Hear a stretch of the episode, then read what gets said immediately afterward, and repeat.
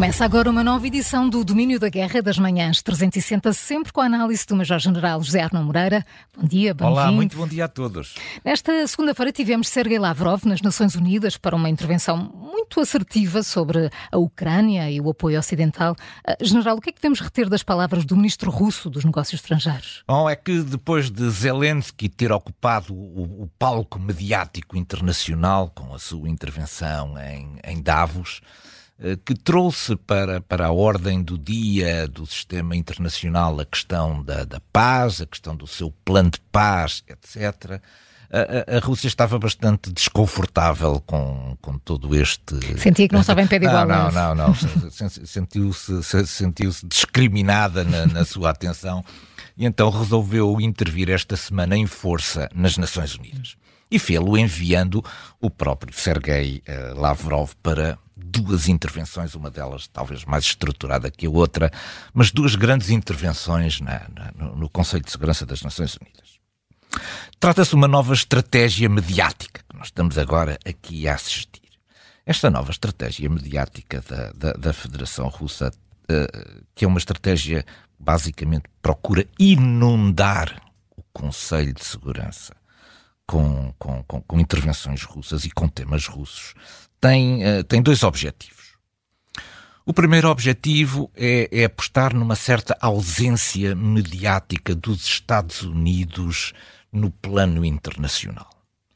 Os Estados Unidos estão muitíssimo envolvidos na questão das, das primárias, na preparação de todo este processo eleitoral e não têm tido uma mensagem muito clara, muito assertiva sobre este conjunto de questões internacionais.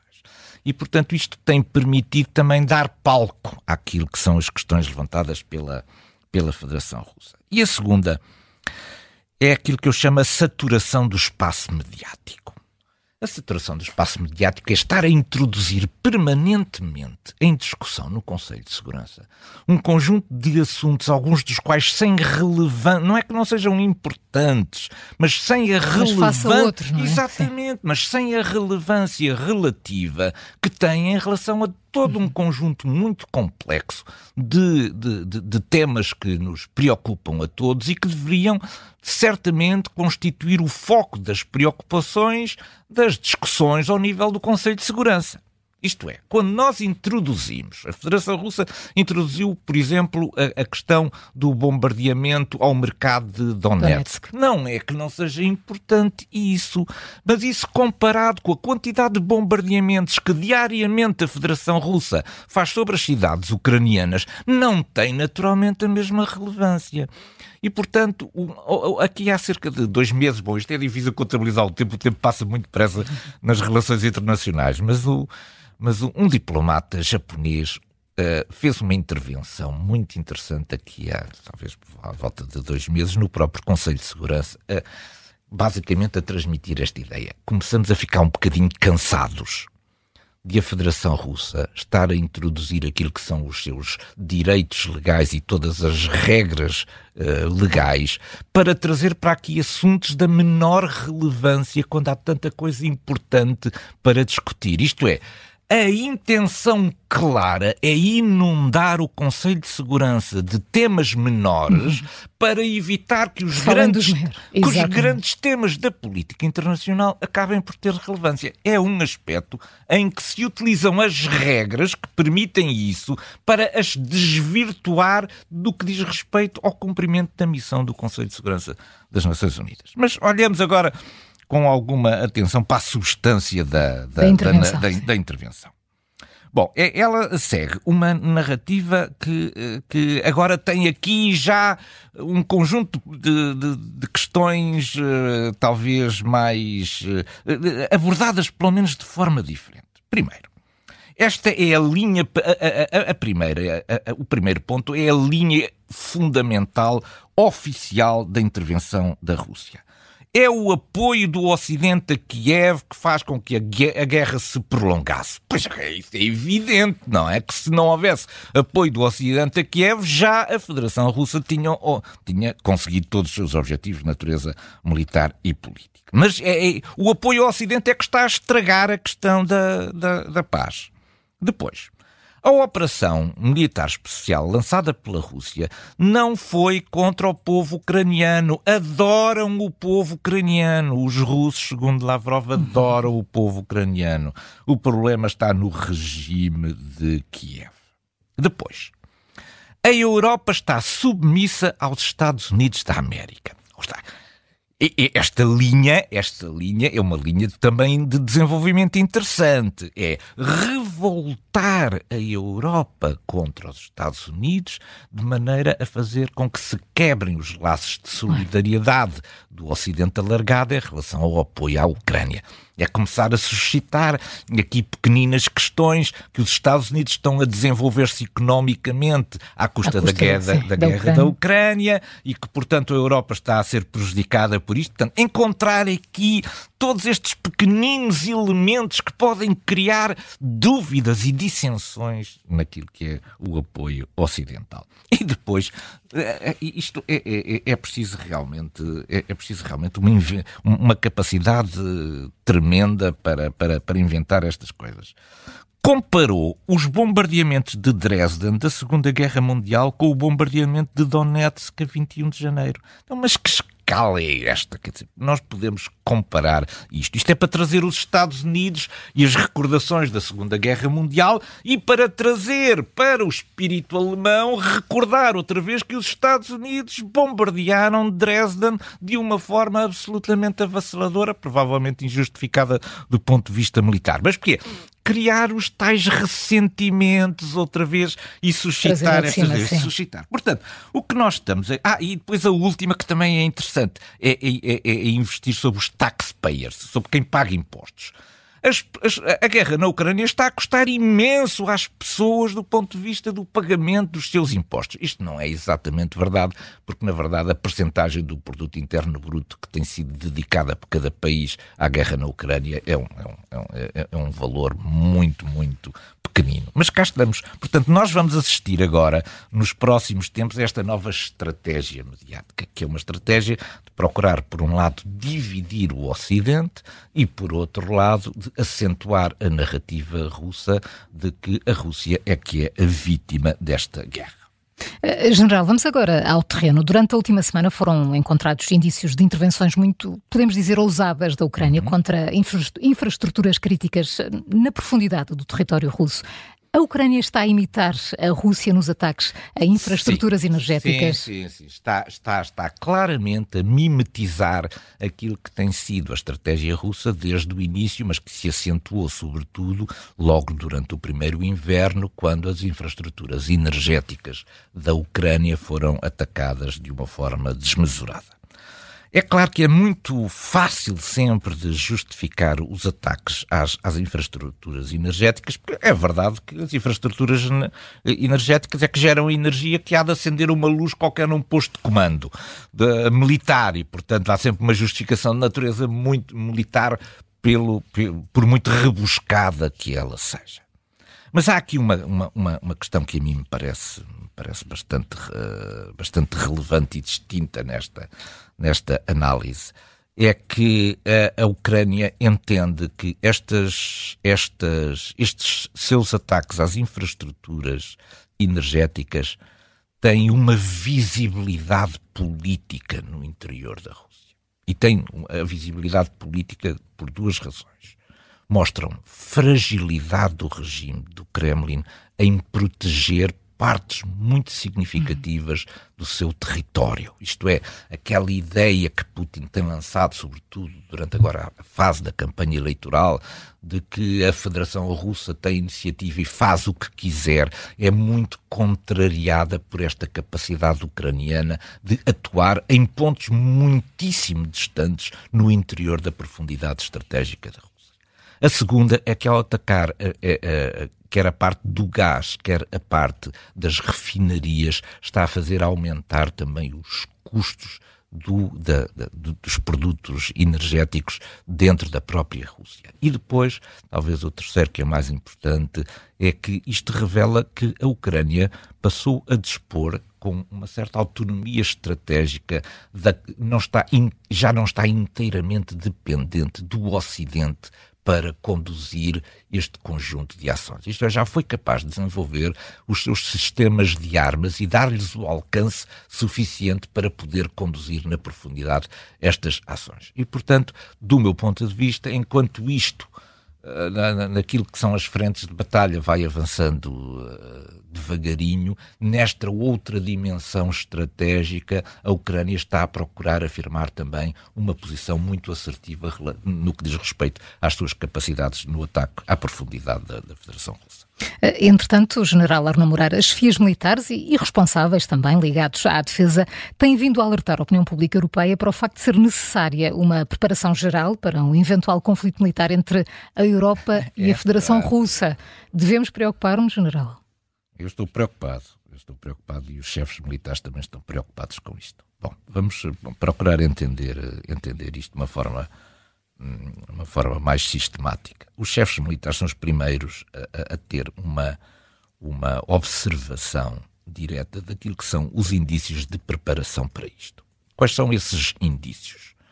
São, sobretudo, aquilo que diz respeito ao enorme desequilíbrio que está neste momento a, a haver naquilo que é a evolução para uma economia de guerra.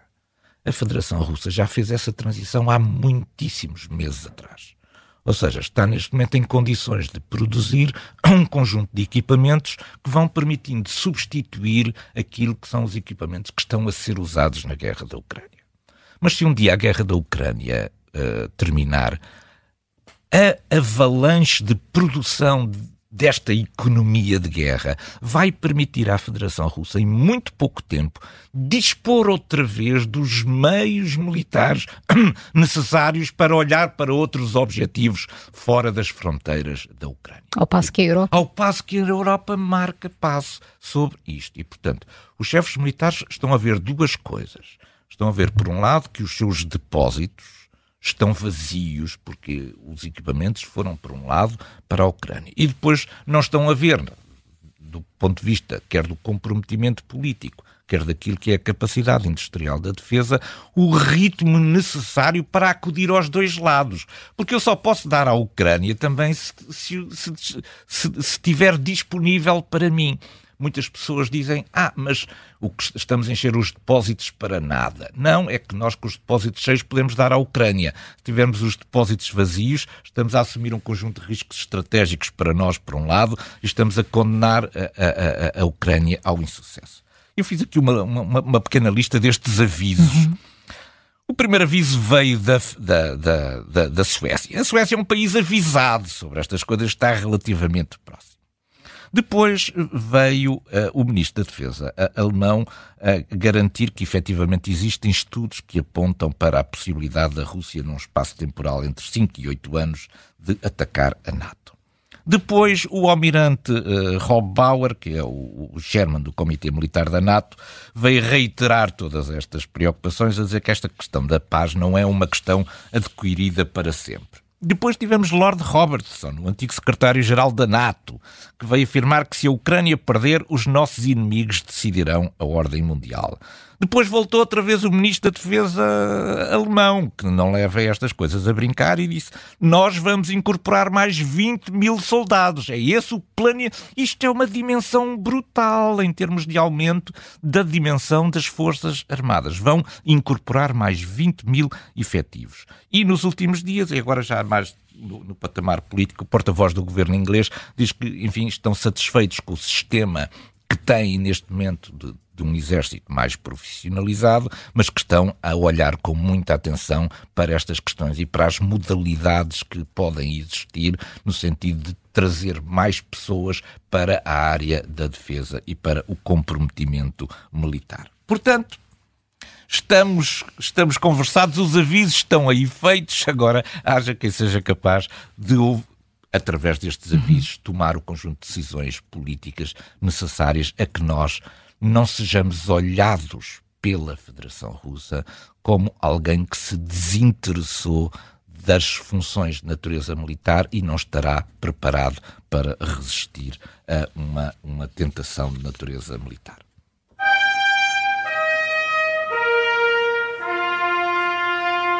Um avião militar russo que transportaria prisioneiros de guerra ucranianos caiu esta quarta-feira na região de Belgorod. Depois da Rússia acusar a Ucrânia pela autoria do ataque, uh, Sergei Lavrov convocou uma reunião do Conselho de Segurança das Nações Unidas para discutir o assunto.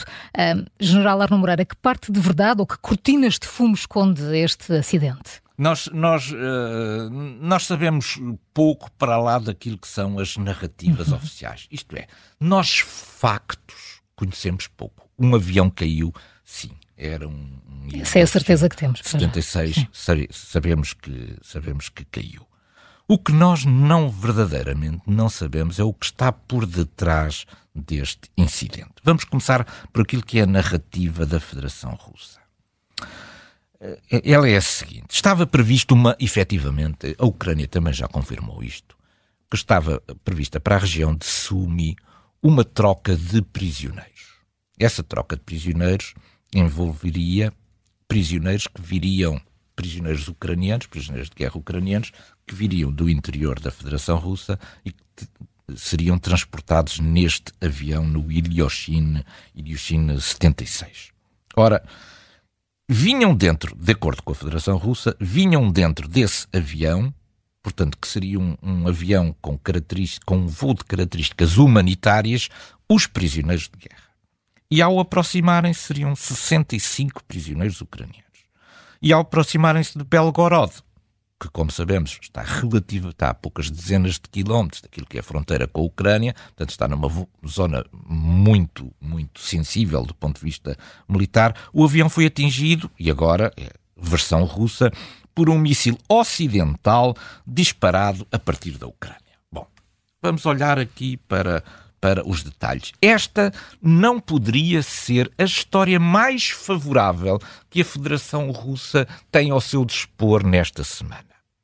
E, e, e, e, tão favorável que acabou por ser levada ao próprio Conselho de Segurança das Nações Unidas. Portanto, de repente caiu do céu esta história que, se for verdade, de acordo com aquilo que é a narrativa uh, russa, é-lhe muito favorável.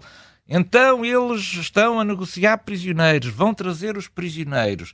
Os prisioneiros vão ser mortos porque o avião, que era um voo humanitário, foi atingido por um míssil. O míssil era ocidental, foi disparado para o interior da Federação Russa, etc. E, portanto, isto que está São aqui. Vários, é mais, quando alinhamos todos estes pontos do ponto de vista da narrativa russa, isto é extraordinariamente positivo. Porquê? Porque ainda por cima então a Ucrânia está a utilizar aquilo que são os meios ocidentais para atacar alvos no interior da Federação Russa. Portanto, juntaram-se aqui e a matar os seus próprios uhum. cidadãos. Portanto, juntaram-se aqui nesta história e nesta narrativa tudo aquilo que são os pontos favoráveis à Federação Russa. O que não deixa de levantar, certamente, suspeitas para quem não é ingênuo nisto. Bom, há uma coisa que está há várias coisas que estão por, por confirmar. A primeira tem a ver com a natureza destes voos.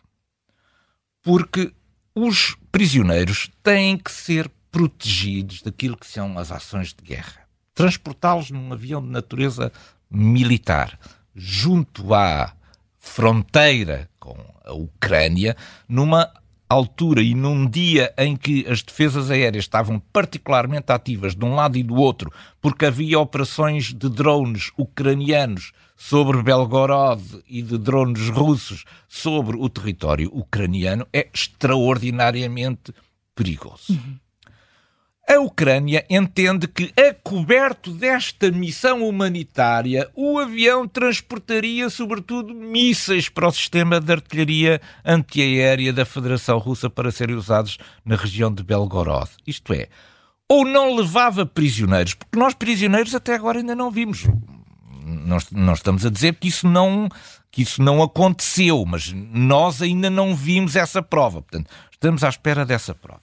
Será que os prisioneiros, será que à custa daquilo que seria um, um voo de natureza humanitária, os prisioneiros foram substituídos por mísseis antiaéreos que eram transportados pelo avião? Isto é, usar como desculpa o voo humanitário para, para transportar, transportar mísseis para Belgorod. Esta é a grande dúvida que existe neste momento. Se a Federação Russa não utiliza estes voos a que chama de humanitários para um conjunto de outras missões muito interessantes do ponto de vista militar para reforçar aquilo que é o seu sistema de defesa aérea.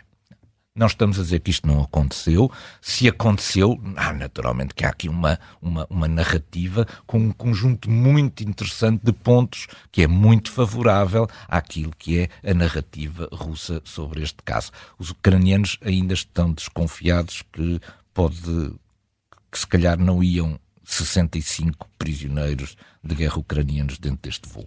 É uma questão que, que temos que ter atenção, mas neste momento é esta enorme cortina de fumo que nós temos.